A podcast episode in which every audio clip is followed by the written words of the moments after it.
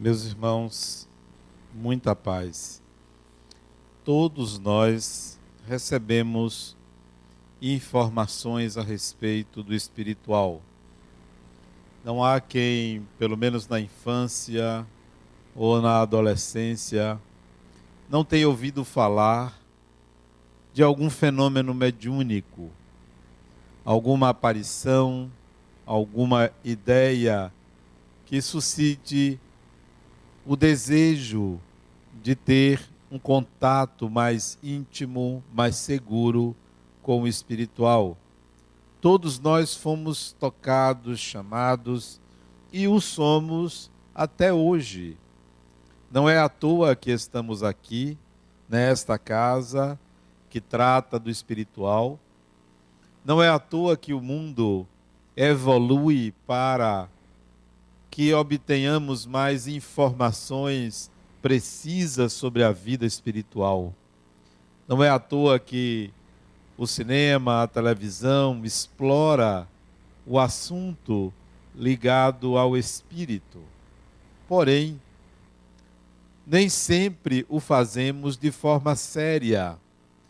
Nem sempre lidamos com o espiritual de forma segura, a dúvida, o medo, a nossa ignorância a respeito do próprio fenômeno nos leva a lidar de uma forma às vezes infantil. Vamos em busca do auxílio espiritual, como os primitivos iam em busca dos deuses. Vamos buscando proteção, vamos buscando ajuda para os nossos problemas imediatos, materiais, às vezes, excluindo-nos da responsabilidade de fazer aquilo que nos cabe, entregando aos espíritos, qual deuses do passado, essa responsabilidade.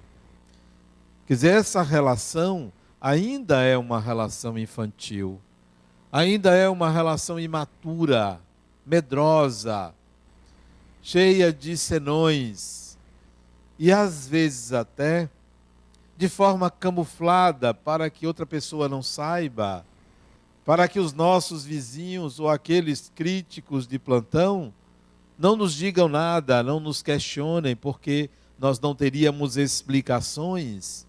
Até quando nós vamos proceder assim?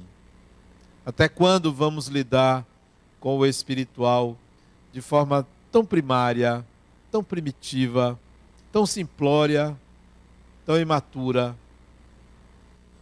A resposta está em nós mesmos, até quando resolvermos assumir uma postura mais séria diante da vida, diante do viver, até quando decidirmos tomar conta da nossa própria vida, decidir é, por si só os caminhos a seguir, até quando quisermos sair da infância em que nos encontramos. É, no meu trabalho clínico, eu vejo isso. Quantas pessoas não amadurecem? Quantos problemas existem por falta de amadurecimento? Porque tem pessoas que não querem deixar de ser crianças não querem enfrentar a vida adulta, não querem assumir uma responsabilidade diante do próprio destino, estão sempre na dependência de alguém, estão sempre querendo um protetor, estão sempre querendo um lugar ao sol, estão querendo aonde se encostar. E isso é tão verdadeiro. É, li um artigo recente de um advogado ele fazendo uma crítica pela quantidade de colegas dele que se formaram e resolveram estudar para concurso. Estudar para concurso. A crítica dele era: a maioria quer a comodidade.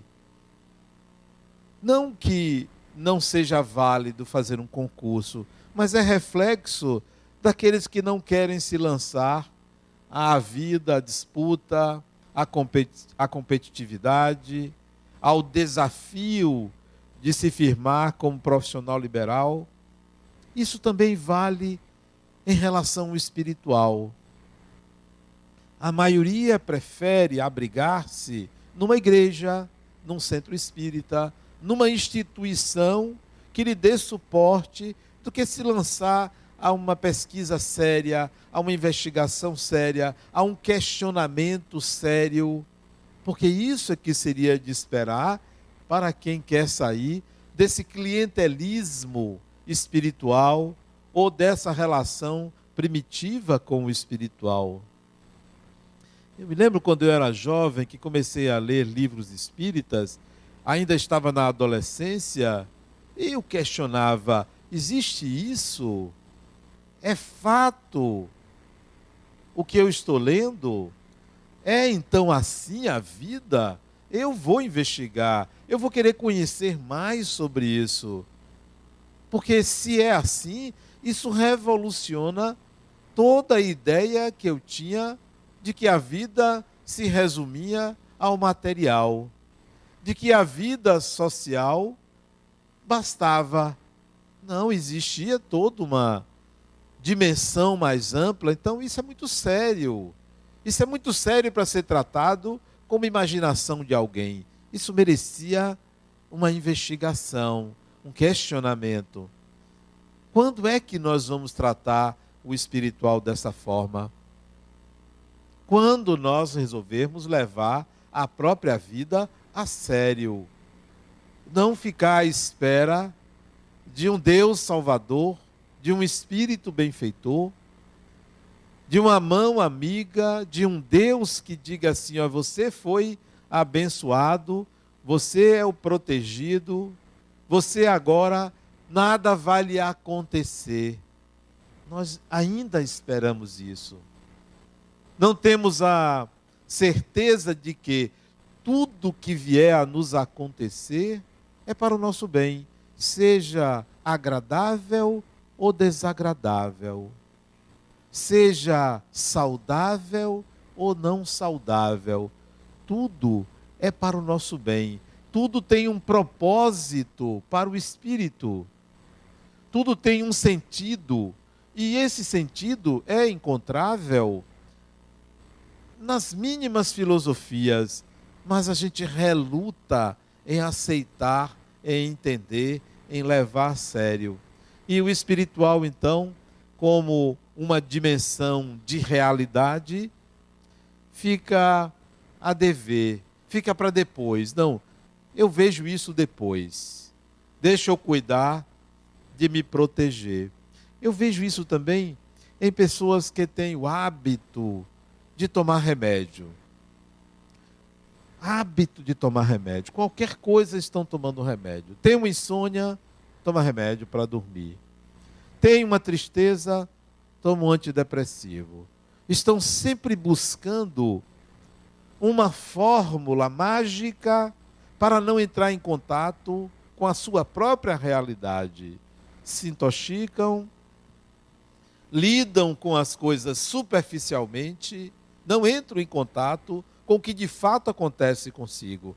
Querem resolver de forma mágica, rápida, um problema cuja causa a pessoa não sabe. Bom, por via das dúvidas, eu vou tomar esse remédio. E aí adquirem o hábito de se automedicar e vivem uma vida superficial, fugindo da sua própria realidade.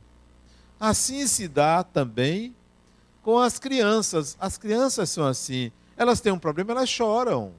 E querem uma solução imediata para o seu problema sem saber a causa. Querem resolver. E você vai lá e dá uma chupeta, dá um cala-boca à criança e pronto. Até que um dia aquela criança vai ter que dizer: olha, está doendo aqui, está doendo ali, o problema é esse, o problema é aquele mas nós nos comportamos igual crianças em relação à vida, porque não a enfrentamos, não queremos complexidade.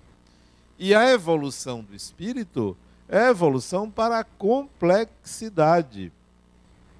É evolução para você lidar com algo mais profundo, algo que exija mais de você, algo que potencialize certas competências suas, que lhe dê mais condições de enfrentar dificuldades, desafios. Isso é evolução.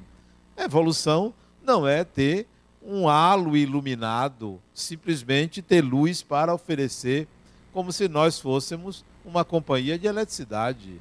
Não. A evolução é complexidade, é capacidade de entendimento e de ação na vida. É muito mais do que exalar luz. Espírito de luz não é um poste.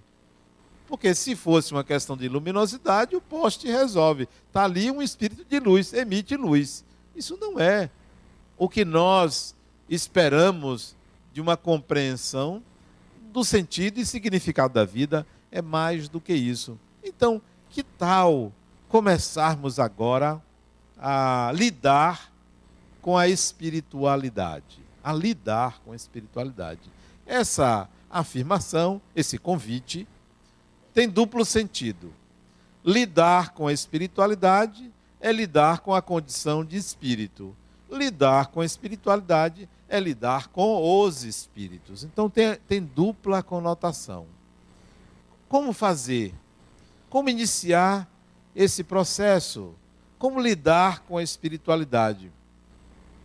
Tudo começa na sua mente. A vida, ela começa dentro de nós. A vida não começa fora de nós. A gente pensa que a vida começa quando a criança nasce. A vida começa desde que ela é gerada. Desde que aqueles gametas se encontram, a vida começa ali. Então ela começa dentro, ela começa na escuridão do inconsciente. Ela não começa no contato com a realidade, porque a realidade primeira do espírito é o útero. Essa é a primeira realidade. E quando está fora do corpo, a realidade do espírito é o inconsciente, é uma escuridão que não tem tamanho. Então a vida se processa dentro de nós é dentro de você. Tudo que acontece fora é representação do que se passa dentro de você. O mundo existe em função ou como representação de você, do que está dentro de você. Mexer com conceitos, com ideias, com instintos, com pensamentos, com sentimentos é fundamental para ter uma vida melhor então você tem que mexer com seu mundo interior. Você tem que mexer com o que se passa nos processos mentais que você possui, tem e vive. Então, vamos começar a lidar com isso, porque nenhum espírito desencarnado, nenhuma essência espiritual pode prescindir da sua vida instintiva, dos seus instintos. Então, comece a prestar atenção aos seus instintos, seus desejos, sua vontade, seus atos involuntários, seus automatismos, seus condicionamentos. Então, preste atenção a essa dimensão, a dimensão instintiva, que não é a mesma coisa que organismo físico. Eu estou falando de instintos. Eles vêm do organismo, mas instintos são muito mais do que o organismo. Tudo que é instinto se psifica, isto é, se torna psíquico. Então nós precisamos cuidar da nossa vida instintiva. Preste atenção aos seus condicionamentos. Preste atenção aos seus hábitos repetitivos. Preste atenção às suas tendências porque isso é parte da sua natureza. Bom, prestou atenção, quer dizer assim, eu sei como eu sou nesse aspecto, eu sei como eu costumo agir, eu sei como eu costumo realizar, eu sei como eu costumo lidar com tais questões. Bom, eu vou educar isso, eu vou estabelecer limites eu vou estabelecer condições até aonde eu vou. Isso vai nos ajudar com os nossos vícios. Você só educa, educa o espírito se você educar seu desejo. Não é um simples ato de mudar a atitude, é educar desejo. Então, estabeleça limites para você. É a mesma coisa que uma pessoa querer emagrecer. Eduque o seu desejo.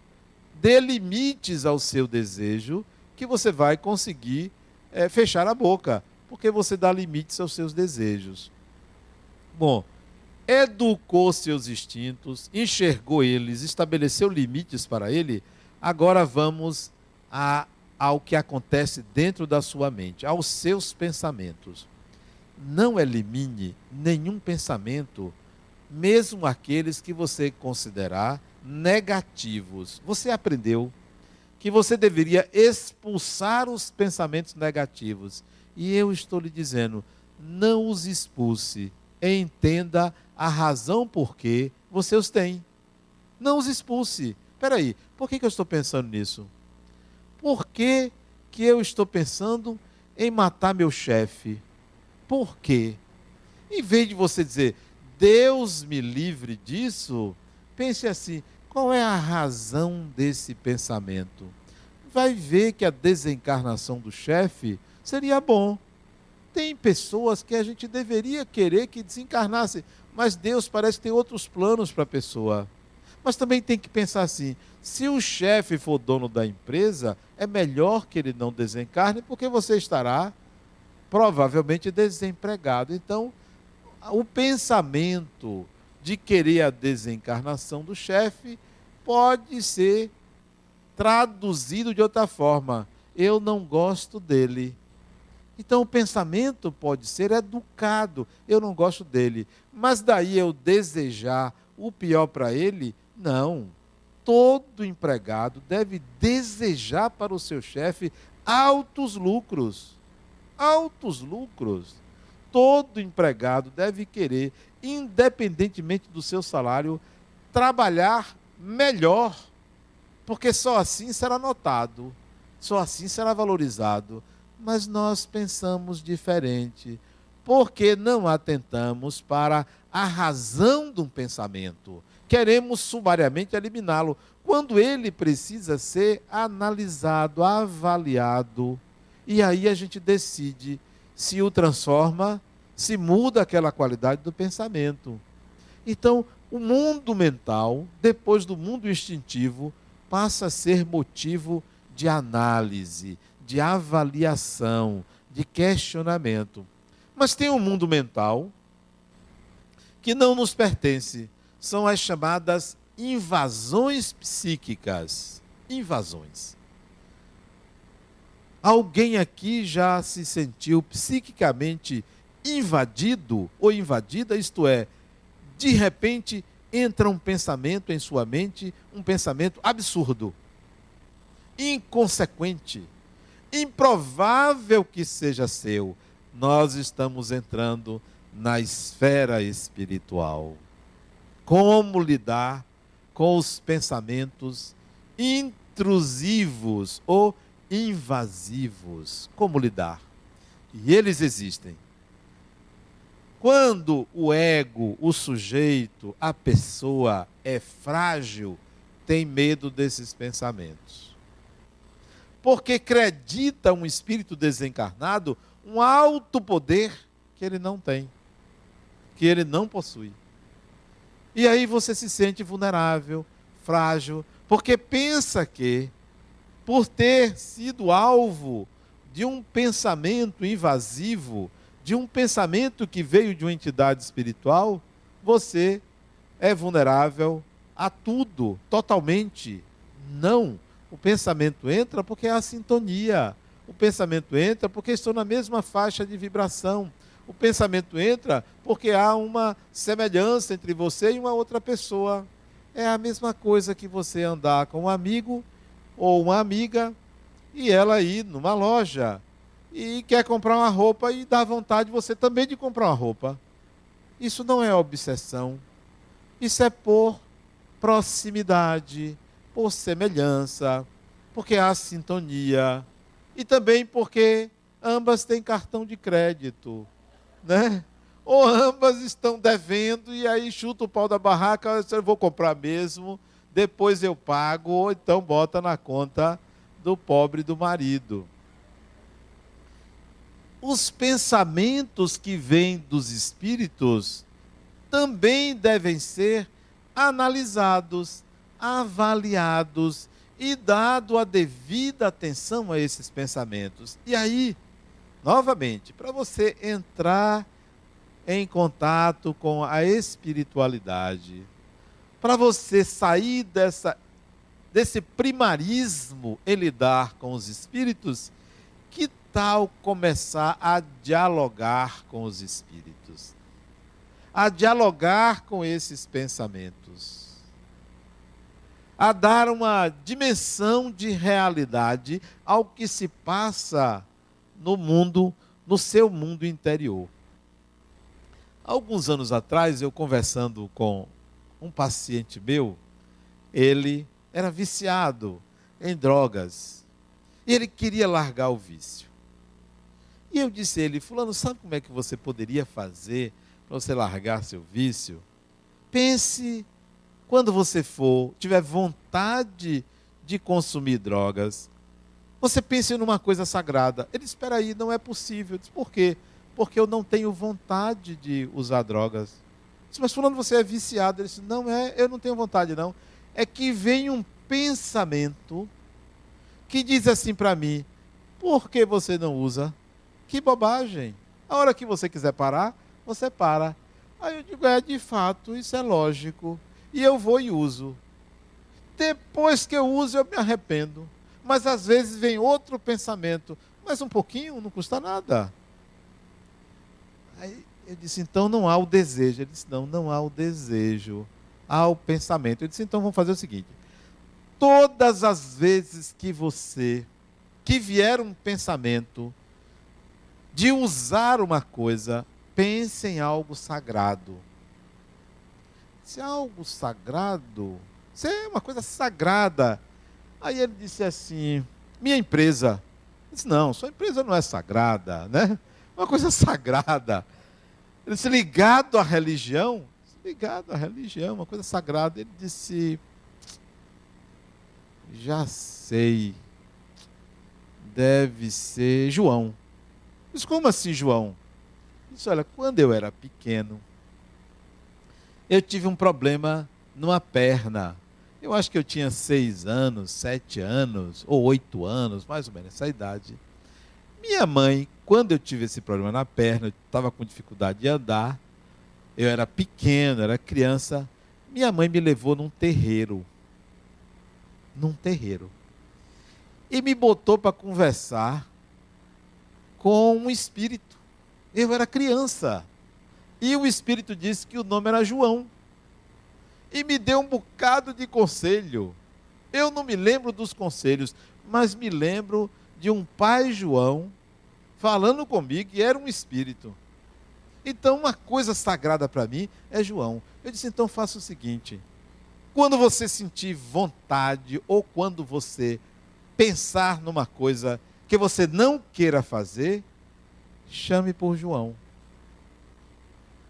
eu devo falar o nome dele? Eu disse, não, você pode pensar nele. Como é que era ele? Eu disse, eu não sei. Eu disse, então, vamos trazer João aqui. Era, João era homem ou era mulher? Ele disse, não, mulher não era. A voz era de homem.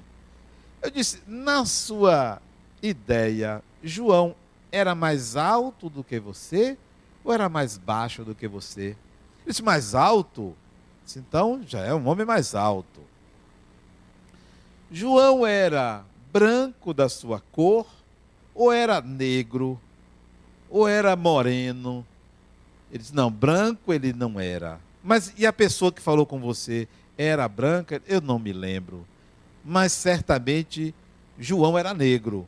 Então, lembre, quando você for pensar em João, num homem alto e negro. João era jovem ou era velho? Ele disse, era assim como você. Aí eu fiquei decepcionado, né? Isso tem uns quatro ou cinco anos. como assim? Era velho. Eu digo assim, mas eu não sou velho. Você vê como você recebe a notícia assim. Podia ter um infarto ali, quer dizer, a pessoa não tem piedade de você, né? Joga assim. Então, vamos pensar assim: um homem de mais idade, né? Negro, alto. Então, todas as vezes que você tiver um pensamento que você quiser mudar, todas as vezes que você tiver uma vontade e não quiser atender essa vontade, imagine João. Imagine João. E isso ele usou. Usou e ele disse: Adenauer, mas funciona muito comigo. Eu converso com João. E aí eu trago para vocês: comece a dialogar com suas vozes interiores. Comece a conversar. Conversa franca. Não conversa pueril porque certamente você terá mais de um interlocutor. Converse, dialogue. Eu estive agora, contei para vocês, na semana passada, nos Estados Unidos, e fui conversar com um amigo meu. Ele lançou até um livro lá, e vai lançar um livro aqui no Brasil. Lá ele está lançando um livro em inglês e nós conversamos sobre um indivíduo de nome Billy, Billy Milligan, que ele tinha 24 personalidades com quem ele dialogava. 24 entidades espirituais que ele conversava. E o livro, um livro grosso, muitas informações, trazia as características de cada personalidade um que era pintor, um que era mecânico, um que era escritor, várias personalidades, todas jovens de 20 a 30 anos de idade. Aliás, tinha uma menina de 12 anos de idade. Nós temos companhias espirituais. Não são necessariamente obsessores. Não são necessariamente espíritos iluminados nem necessariamente espíritos inferiores, são pessoas como nós. Porque a, a espiritualidade, ou a dimensão espiritual, não é lá em cima e nós estamos aqui embaixo. Interpenetram-se. Há uma convivência comum. Então, vamos começar a conversar com espíritos. Agora, é conversar mentalmente, porque se for conversar normalmente, vão achar que você está ficando doido mais do que já é, né? É uma conversa mental. Converse. Você vai descobrir muita gente nova na sua vida que você não se dava conta. Isso para estabelecer uma naturalidade na relação com o espiritual. Isso é para aprender a lidar com o espiritual. Mas não se preocupe quanto à hora e o lugar. Como minha filha se preocupava quando era pequenininha, meu pai, espírito atravessa a parede, eu digo, atravessa, meu pai. Ela disse, e agora, como é que eu vou trocar de roupa? Ela era pequenininha. Não, não se preocupe com isso, porque a nudez para os espíritos é algo extremamente natural. Porque cessa aquela erotização do corpo. Tanto quanto para qualquer um de nós, a nudez de nossos pais não tem relevância nenhuma, nem nos erotiza. Então, não se preocupe com o que estejam fazendo, como estejam fazendo, porque os espíritos encaram isso com muita naturalidade. Espíritos mais adiantados não ficam preocupados ou incomodados se você age de uma ou de outra maneira. Se são seus amigos, lidam com naturalidade com a sua personalidade. Então, vamos tentar estabelecer um diálogo com os espíritos. Vamos tentar estabelecer uma relação pessoa a pessoa. Pessoa a pessoa. Às vezes eu chego no ambiente e pergunto: tem alguém aí? Mentalmente. Porque às vezes tem alguém que pode nos guiar, nos orientar, estabelecer conosco uma relação diferente. Eu experimentei isso recentemente. O fim de semana passado, eu estava em São Paulo com minhas filhas. E aí marcamos nos encontrar num grande shopping. E eu disse, olha, quando chegar, elas já estavam lá. Quando chegar lá, eu ligo para saber onde vocês estão. E o shopping tinha pelo menos uma meia dúzia de entradas. Um shopping enorme. Esse eu vou experimentar localizá-la. Sem perguntar onde está. Eu vou ver onde me leva a minha intuição. Era um shopping de três pavimentos. Enorme. Vários. Esse eu vou aonde a minha intuição me guiar. E fui, sem olhar para os lados, eu vou no segundo piso. Eu vou naquela ala dali. E quando chegou num determinado lugar, eu disse: Eu vou ligar agora. Ela estava na terceira loja, próximo de mim. Para mim, isso significa fluidos que podem ser assimilados, porque estou acostumado com a vibração delas, sintonia, exercício puro e simples de intuição. Poderia ter ligado o celular, poderia ter procurado, mas eu preferi guiar-me pela intuição, já que não havia problema nenhum. A mesma coisa quando eu saía de carro para procurar um lugar. Sabe uma coisa? Eu vou por ali, eu vou por aqui, eu vou dar uma volta ali, para guiar-me pela intuição. Porque a intuição pode nos levar longe pode fazer a gente se perder para quem já está perdido. Pessoas que não têm senso de orientação já estão perdidas de cara. Eu tinha uma paciente que ela foi no shopping, é, procurou o carro dela na saída, não estava onde ela tinha deixado, procurou segurança, chamou, ligou para o marido dela que o carro dela tinha sido roubado dentro do shopping. O marido disse: Minha filha, eu lhe deixei aí. Eu lhe deixei aí. O carro está comigo. Você veja o que é uma pessoa desorientada. Né? Eu lhe deixei aí, você lembra? Disse, ah, foi na outra semana que eu estacionei aqui. Aí pediu desculpas à segurança do shopping, já tinha ficado nervosa. É, sabem como é, como são essas pessoas, né? Para não dizer as mulheres. Não são as mulheres, é essa mulher. Então, Acostume-se a um diálogo mental. Acostume-se. Os espíritos estão em nossas vidas.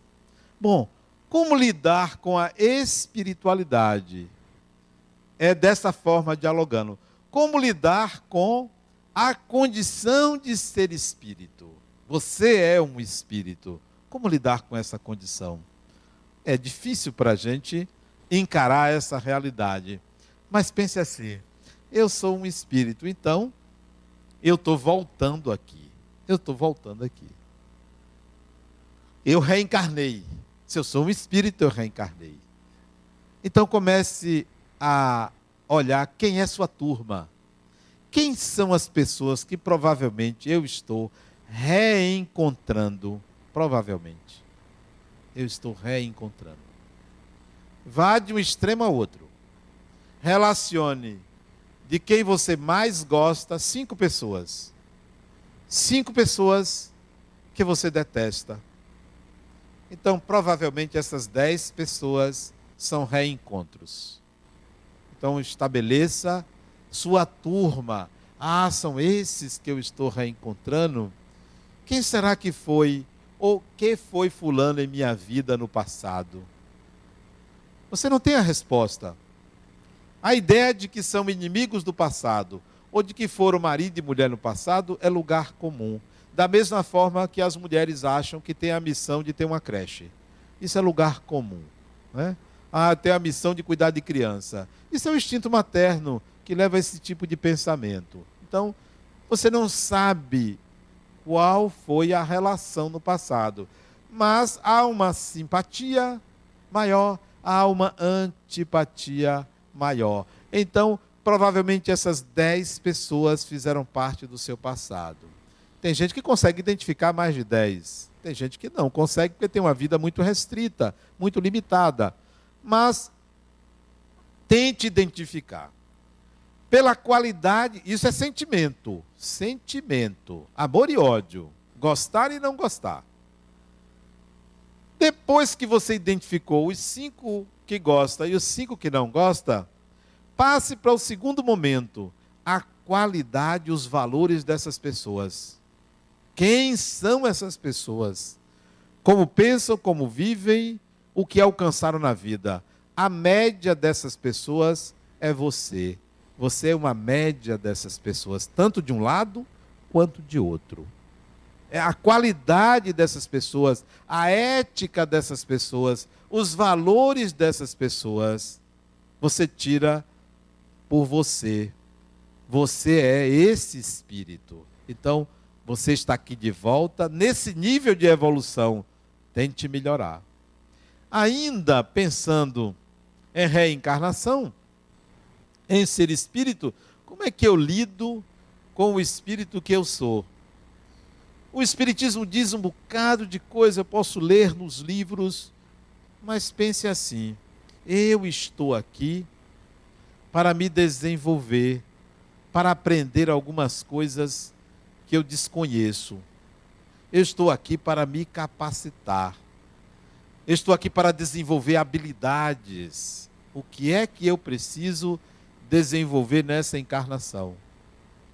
Não pense só em caridade, humildade, perdão. Não pense só nisso. Isso é óbvio.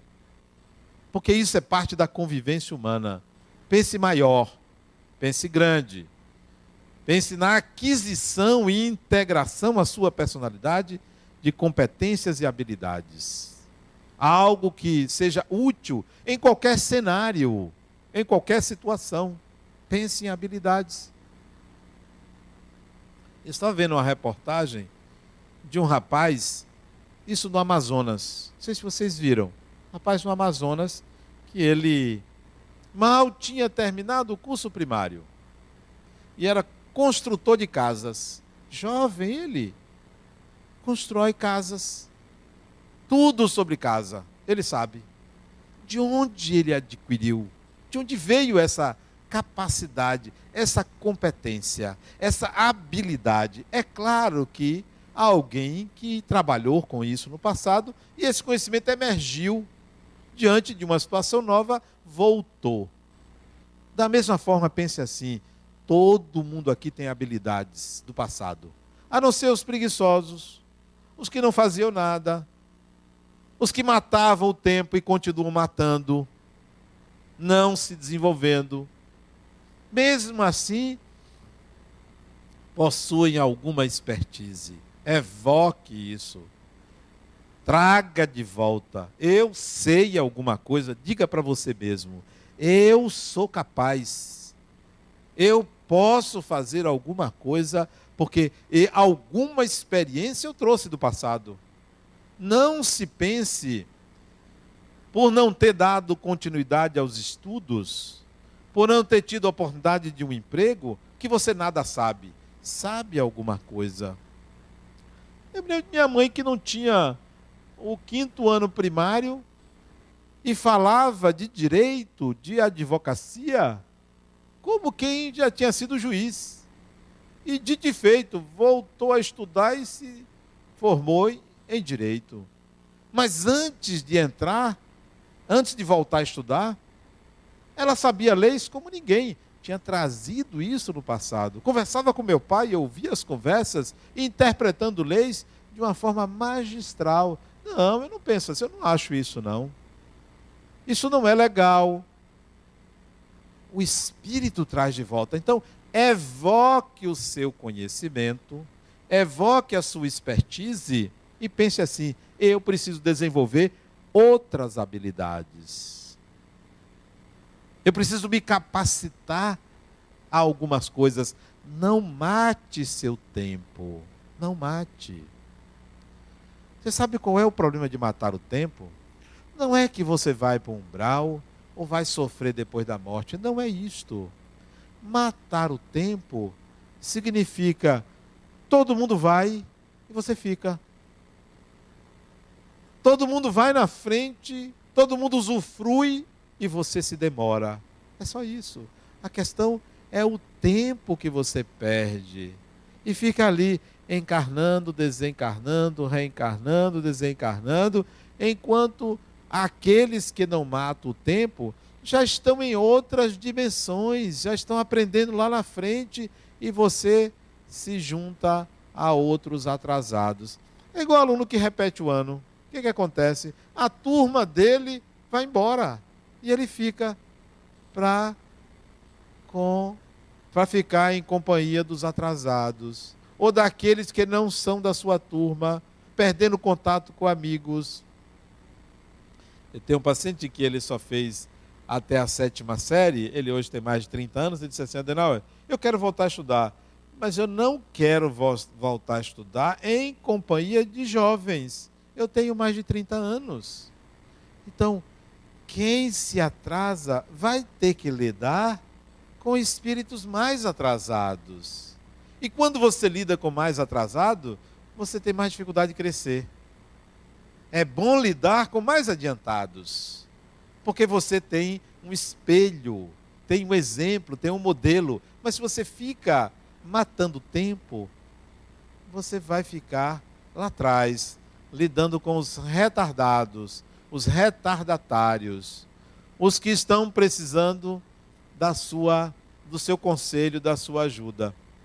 É, aqui no Brasil tinha um, um índio chamado Juruna, não sei se ele já desencarnou. Era o jeito mais inteligente do que os outros índios. Juruna é o exemplo, era o exemplo de um espírito mais adiantado que reencarna no meio mais atrasado, porque certamente matava o tempo. E aí tem que lidar com quem está começando, tem que explicar, tem que ter paciência, tem que se tornar pai ou professor de quem vem. Ora, se você quer se adiantar, não perca o passo. Não mate o tempo. Ocupe seu tempo com utilidades e não com futilidades. Então, o mundo espiritual ele é para aqueles ou mais, o mundo espiritual mais adiantado é para aqueles que adiantam o passo. Se você se vê espírito, adiante o passo. Mas se você não se vê espírito, então você vai matar o tempo. Olha, isso é questão de crença. Depois eu, eu vejo isso aí. Deixe, eu já, eu já entendo, eu creio, eu acredito, eu faço minha caridade, está bom. Não, não está bom não não está bom não. Se fazer caridade simplesmente resolvesse, as religiões todas estavam pregando isso. Cada religião tem o seu centro de pregação. Não, nós precisamos nos capacitar é, de expertises pela condição de ser espírito. Um outro detalhe: vocês chegam aqui e encontram essas cadeiras arrumadas, não é? Não encontram? Quando vocês saem, elas ficam arrumadas? Não, porque um chega um pouquinho para lá, outro chega um pouquinho para lá, para cá. As cadeiras ficam desarrumadas. Na semana seguinte, vocês voltam aqui, as cadeiras estão arrumadas? Estão. Que milagre é esse? Se vocês não arrumam as cadeiras. Eu não estou dizendo isso para vocês arrumarem as cadeiras, não. Não é por isso, não. E nem desarrumar as cadeiras é nenhuma falta de educação. Não estou criticando nem chamando ninguém a atenção. Só estou dando um exemplo. Então, que milagre é esse que vocês voltam aqui e as cadeiras estão certinhas? É claro, porque alguém arruma, preparando o seu retorno. Pense assim com a reencarnação eu vou voltar aqui. Quem tem que arrumar sou eu. Eu tenho que preparar o lugar onde eu vou voltar. Eu tenho que preparar. Aqui é uma pessoa preparada para isso, contratada para isso, não tem problema. Mas na vida é você. É você que tem que preparar o lugar. Você quer ter uma vida melhor? Prepare essa vida melhor. Eu estava vendo na televisão hoje uma criança que nasceu na rua, ali na ladeira da preguiça. Nasceu na rua. Filha de moradores de rua. Parece que desencarnou a criança, não suportou. Não houve atendimento é, imediato e a criança veio a óbito. Esse é o lugar que esse espírito preparou para voltar. Olha que condições. Então eu pergunto a você: qual é o lugar que você está preparando para voltar? Como é esse lugar? Vai deixar desarrumado? Vai encontrar desarrumado. Vai deixar por fazer? Vai retornar e encontrar por fazer. Espíritos que desestruturam família renascem sem direito a uma família. Desestruturaram. Espírito que, espíritos que brincaram com suas próprias emoções, que mexeram nas emoções dos outros, retornam em lares desestruturados emocionalmente. Espíritos que não aplicaram em capacidades, em habilidades, retornam, não conseguem um emprego, não conseguem qualificação. Espíritos que ficaram na encarnação, no bem bom, comendo de tudo, bebendo de tudo, corroendo o corpo físico. Isso passa para o perispírito. Reencarna com doenças no corpo, porque o corpo físico estava doente. O corpo espiritual, consequentemente, adoeceu. Então tem uma saúde debilitada. Isso vai de encarnação em encarnação. Então, quer lidar com a sua espiritualidade? Prepare a sua próxima encarnação desde agora. Quer lidar com a espiritualidade superior? Aprenda a conversar com os espíritos, perca o medo infantil de lidar com a realidade que é você. Não, não mate o tempo, não perca tempo. E como eu vejo pessoas que têm uma sensibilidade maior, pessoas que sentem presenças espirituais, Pessoas que têm uma sensibilidade de captar ideias dos espíritos, têm medo, não quero, eu não quero essas coisas. Uma vez uma mocinha aqui, não me lembro, a mãe me pediu para conversar com ela, médio, médio, eu fui falar para ela, ela se zangou comigo porque eu disse que aquilo faria bem à vida dela. Quer dizer, tenha mediunidade, acaba perdendo o controle, acaba sendo alvo de obsessões e uma encarnação que poderia ser muito proveitosa é malbaratada por preconceito, por ignorância, por falta de investimento do espírito. Todos nós reencarnamos sabendo da existência da condição de espírito. Todos nós. Todo mundo. Ninguém reencarna assim, não. Eu comecei do zero agora. Eu não sabia. Não existe isso. Eu não sabia. Eu não sabia.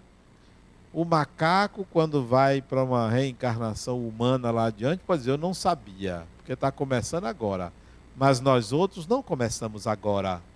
Nós somos espíritos que temos aí de 5 a 10 mil encarnações nas costas. Que tal? Como humanos. Então não tem que dizer eu não sabia. Sabe, aproveite, invista. Lá em São Paulo, eu pedi a minhas filhas para ir ao cinema. Cinema é uma arte.